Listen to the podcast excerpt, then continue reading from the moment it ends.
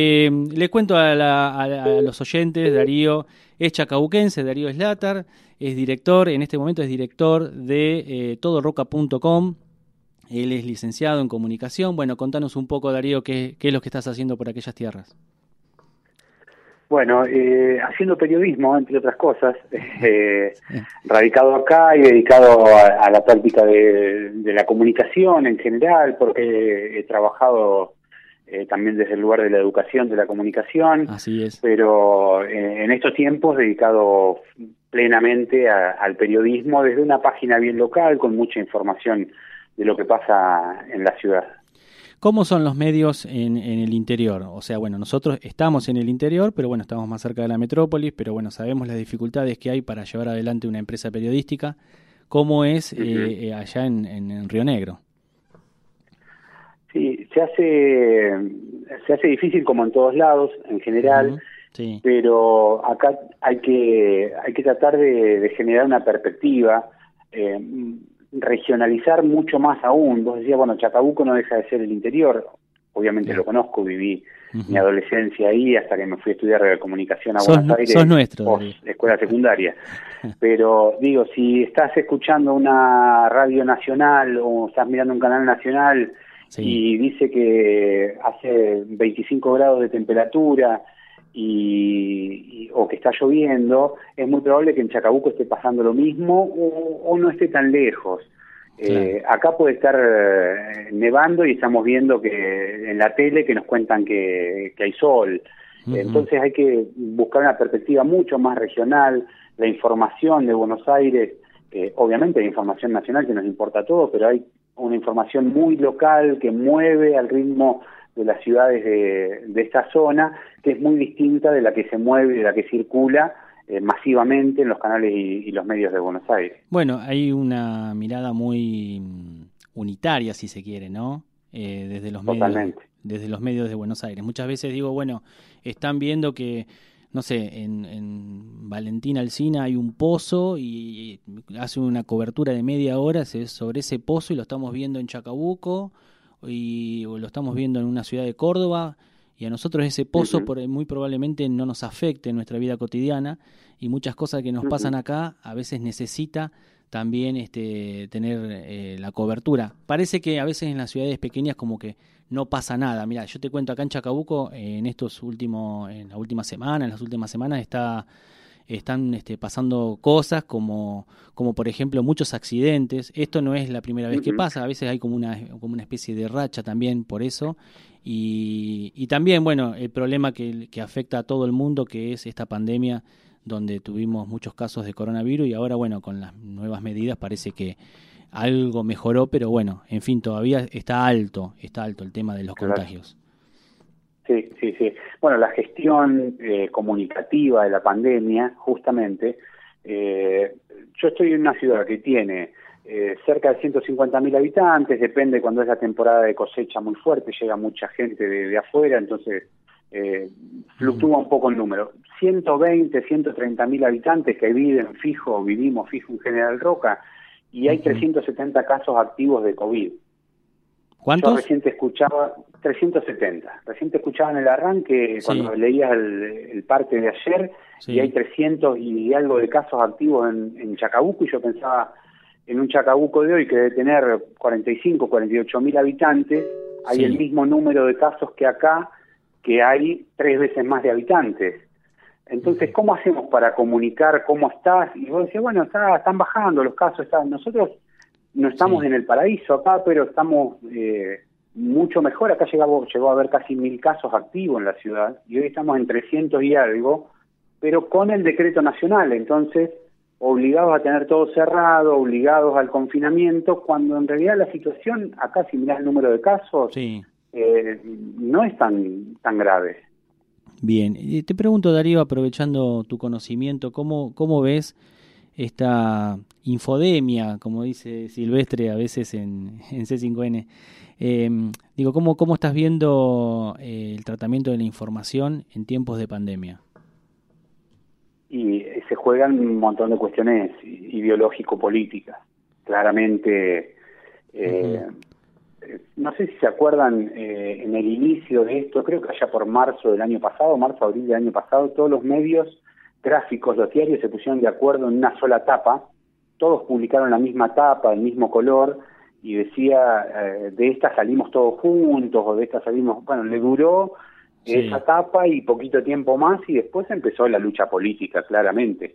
Sí, sí. Eh, hubo marchas de todo, hubo marchas pongo la vacuna y digo, hubo marcha y hubo denuncias. Una de las principales referentes de Cambiemos, Lirita Carrió, denunció por envenenamiento de la población al presidente porque firmaba un contrato con Rusia para traer vacunas.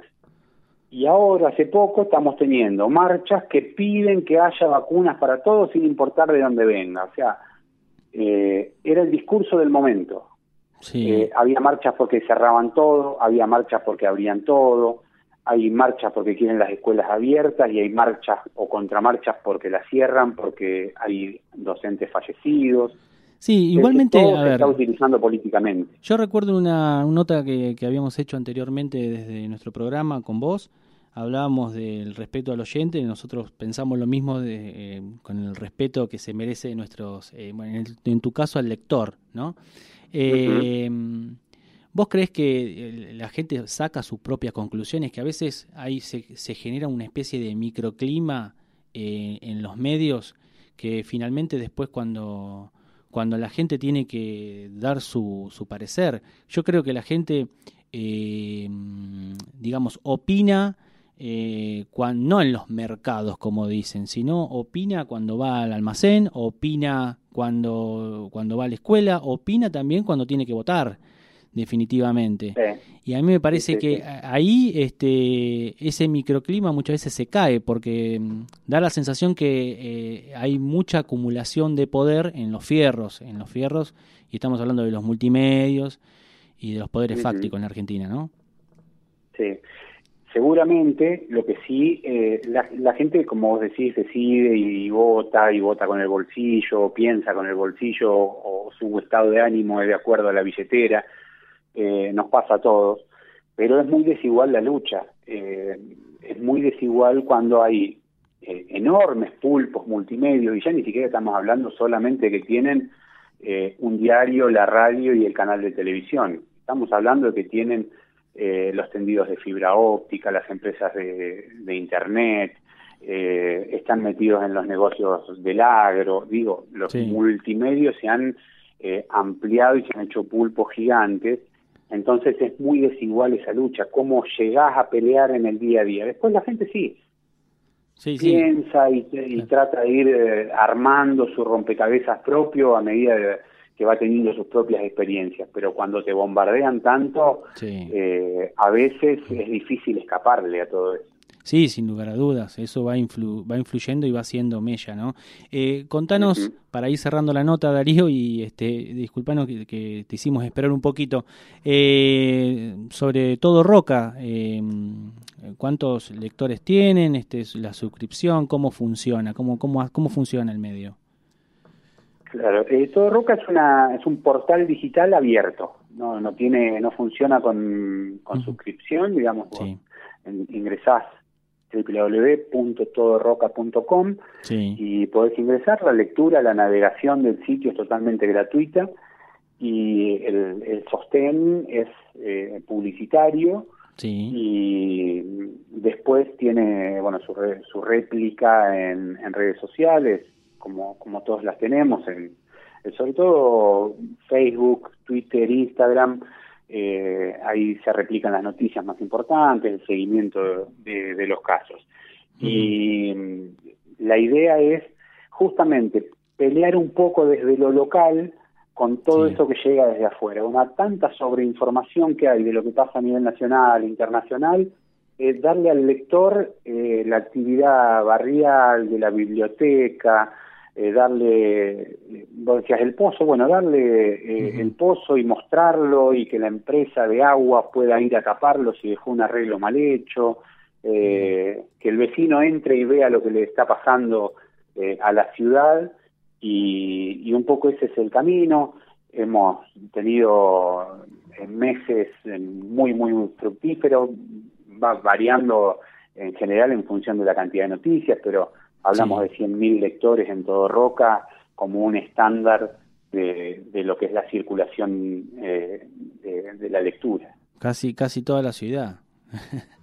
y si lo pensamos en esos términos, sí, obviamente se replican los, ingresos y demás, pero hay notas que nos han sorprendido muchísimo cuando ves una, una nota que tiene en el Facebook, por ejemplo, personas alcanzadas 75 mil. Yo decir, wow, hay 75 mil personas que abrieron su Facebook y le apareció todo Roca frente a sus ojos. Es, no sé si leyeron la nota o no, es otro tema, pero es una marca súper instalada. Sí, sí, además este, la responsabilidad que eso significa, ¿no? Llegar a tanta gente. Por supuesto.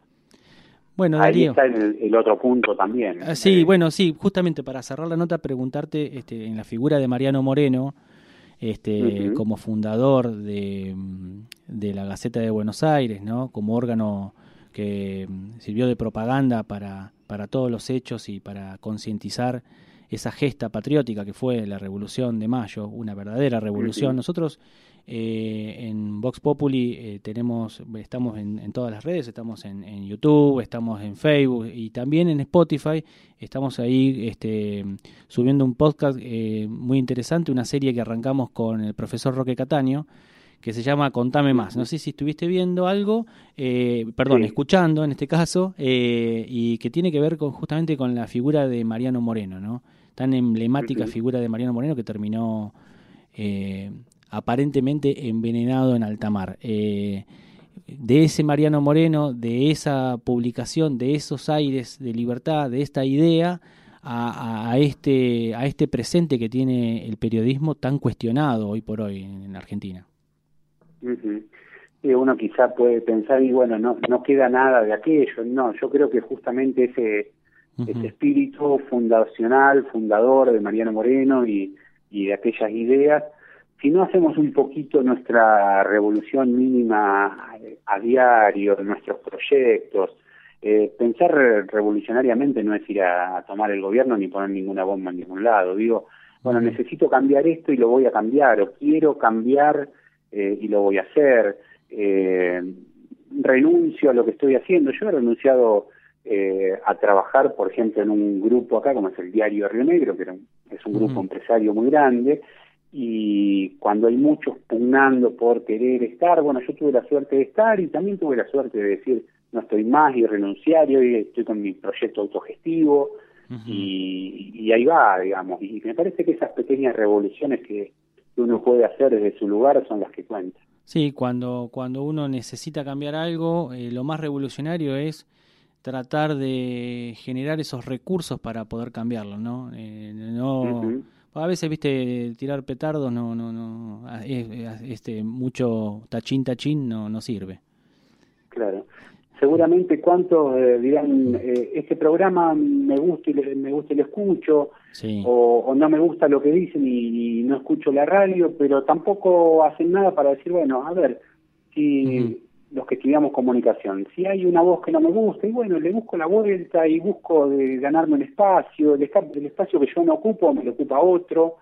Entonces, bueno, me voy a capacitar, voy a estudiar. También es un acto, eh, no hay mayor eh, acción revolucionaria que, formarse, que estudiar. Desde ya. Es la propia revolución. Es decir, yo puedo salir del lugar donde estoy, siendo, doy para más si me capacito, si me formo, si voy a la escuela, si estudio. Eh, eso también es parte de una revolución interior de cada uno y creer que nosotros, yo que voy camino a los 50, la generación que tenemos 40 y pico, eh, yo siento que no me pasó por arriba la tecnología, yo me formé, me capacité, salen herramientas nuevas y me meto para estar al día con esas herramientas y hoy que tengo hijos adolescentes comparto con ellos y aprendo de ellos también. todo eso es parte de, de, ir modificándose las estructuras propias, no quedarse sentado y decir, bueno, me pasó esto por arriba. Bueno, Darío, la verdad que te agradezco que podamos reflexionar juntos y, eh, bueno, a, un día de nuestro día, eh, que fue nuestro día ayer, el Día del Periodismo. Y, bueno, eh, volvernos a encontrar en otro momento, te agradecemos y vamos a seguir con el, con el programa. Darío, abrazo muy grande, muy grande y gracias siempre te estamos extrañando acá en Chacabuco. bueno, bueno. siempre a disposición para cuando guste. Saben que, bueno, hay obviamente un afecto grande por, por mi ciudad eh, y, bueno, por la gente que hace el programa, por vos, por Eduardo que escuchaba, que está por ahí seguramente poniéndome al aire, y la familia que está escuchando porque les conté que iba a estar con ustedes. Bueno, saludo para Esther, para Raúl y para toda la FLIA. ¿eh? Un beso grande. Así es. Chao, Darío. Un beso grande para todos. Gracias.